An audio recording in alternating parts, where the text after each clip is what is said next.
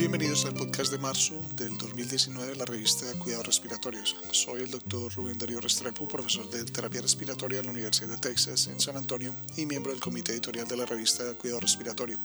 Este podcast llega a ustedes gracias a la colaboración de Gustavo Holguín, jefe de kinesiología del Hospital Pediátrico Juan P. Garrahan en Buenos Aires, Argentina, terapeuta respiratorio certificado y fellow internacional de la Asociación Americana de Cuidado Respiratorio.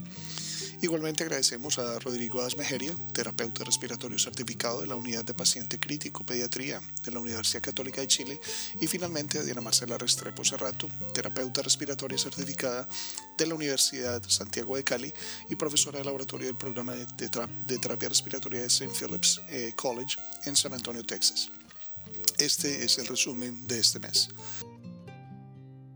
El artículo de elección de editor de marzo por eh, y sus colegas de Duke evalúa la colocación correcta de los tubos endotraqueales en bebés que pesan menos de un kilogramo.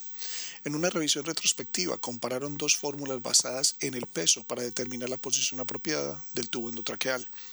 La posición apropiada del tubo se definió como la punta del tubo debajo de la entrada torácica y sobre la carina, aproximadamente en la segunda o tercera vértebra torácica en la radiografía de tórax.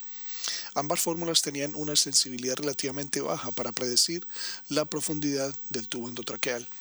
Los autores concluyen que la radiografía temprana para la confirmación de la colocación del tubo es esencial.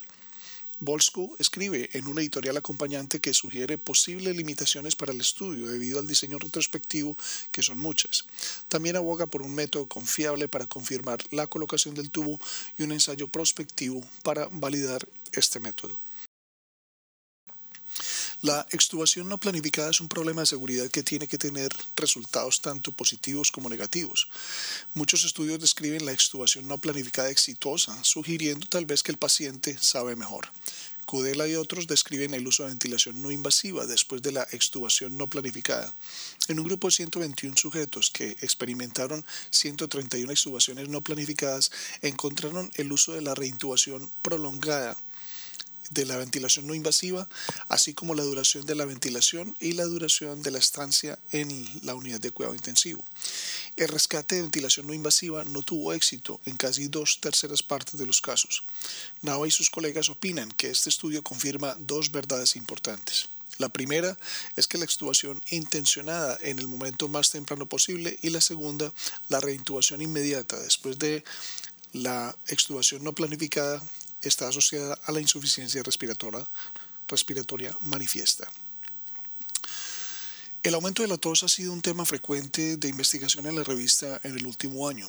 Delarmo Castrillo y otros evalúan dos métodos de asistencia para la tos en sujetos con enfermedades neuromusculares.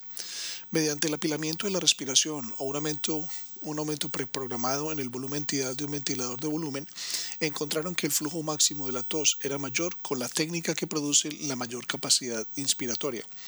También sugieren que el monitoreo de volúmenes inspirados podría identificar el método para aumentar el flujo de pico de tos. Toussaint editorializa que estos métodos son inteligentes y efectivos. También señala que estos métodos evitan la necesidad de un dispositivo auxiliar para la asistencia para la tos, reduciendo los costos y simplificando la atención.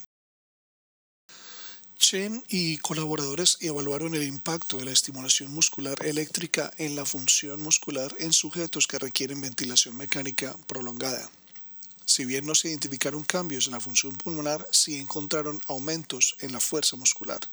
Es importante destacar, sin embargo, que no hubo cambios en los resultados clínicos. Por otro lado, CORE y otros evaluaron la terapia a corto plazo posterior a la hospitalización en sujetos hipóxicos al alta hospitalaria usando una auditoría retrospectiva durante un periodo de cinco años, revisaron los datos demográficos y las comorbilidades de los pacientes, los resultados de las pruebas de gases en sangre arterial y de caminata de seis minutos junto con la prescripción de oxígeno. La mitad de los sujetos tenía enfermedad pulmonar crónica y una cuarta parte recibió oxígeno para la paliación de la disnea. En un seguimiento de un mes, casi la mitad de los pacientes ya no cumplían los criterios para la, terapia de oxígeno domiciliaria. La supervivencia un año fue solo del 56%. El uso de ECMO para indicaciones no cardíacas aumenta exponencialmente en los últimos cinco años. INCEL y otros evaluaron el uso de ECMO no cardíaca para determinar si había una asociación estacional relacionada con la influenza. Informaron que el uso de ECMO cardíaco y cardíaco en los Estados Unidos se asoció significativamente con la incidencia de influenza. El subtipo de influenza A, HN1, H1N1 2009, tuvo la asociación más fuerte. Por otro lado, CPAP se introdujo para los recién nacidos en la década de 1970 con un impacto impresionante en los resultados. Dacios y sus colaboradores evaluaron niveles variables de CPAP sobre la función muscular en bebés intubados. A 4, 6 y 8 centímetros de agua de CPAP hubo diferencias significativas en la eficiencia de la ventilación. En este estudio, la función mejorada de 6 centímetros de agua sobre 4, pero un paso adicional a 8, no proporcionaba ningún beneficio. Varios informes demuestran que los pacientes no utilizan el inhalador de dosis medida correctamente, o MDI. Smiths y colaboradores usaron una encuesta de prácticas de proveedores de atención pediátrica primaria para definir los esfuerzos educativos acerca del MDI.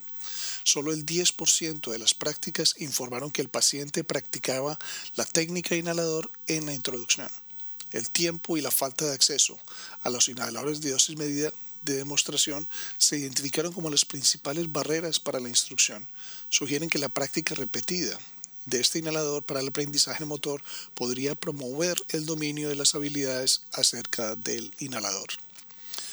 Core y otros evaluaron la dignidad de esfuerzo y la prescripción de oxígeno en el hogar en un grupo de sujetos con enfermedad pulmonar intersticial. Su revisión retrospectiva encontró que la desaturación por esfuerzo es común en sujetos con enfermedad pulmonar intersticial. La reducción de la capacidad de ejercicio y la mala función pulmonar se asociaron con una receta para la terapia de oxígeno en el hogar. Boyer y otros evaluaron el uso de un método de prueba E de 10 horas para adaptar la terapia con antibióticos en sujetos con sospecha de neumonía asociada a ventilador. El objeto de la prueba de cabecera es facilitar la reducción de la terapia con antibióticos para prevenir la resistencia.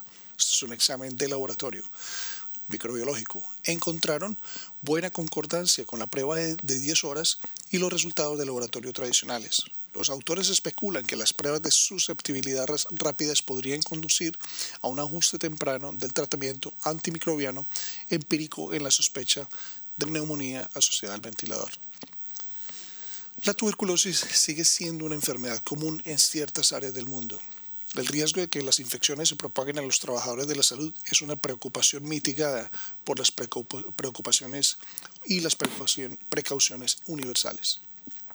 En un estudio de 274 trabajadores de la salud durante tres años en Taiwán, Xie y sus colegas encontraron una tasa muy baja de infección de trabajadores. Los terapeutas respiratorios no tenían un mayor riesgo de infección latente de tuberculosis que otros proveedores de atención en Taiwán, un país con una incidencia intermedia de tuberculosis.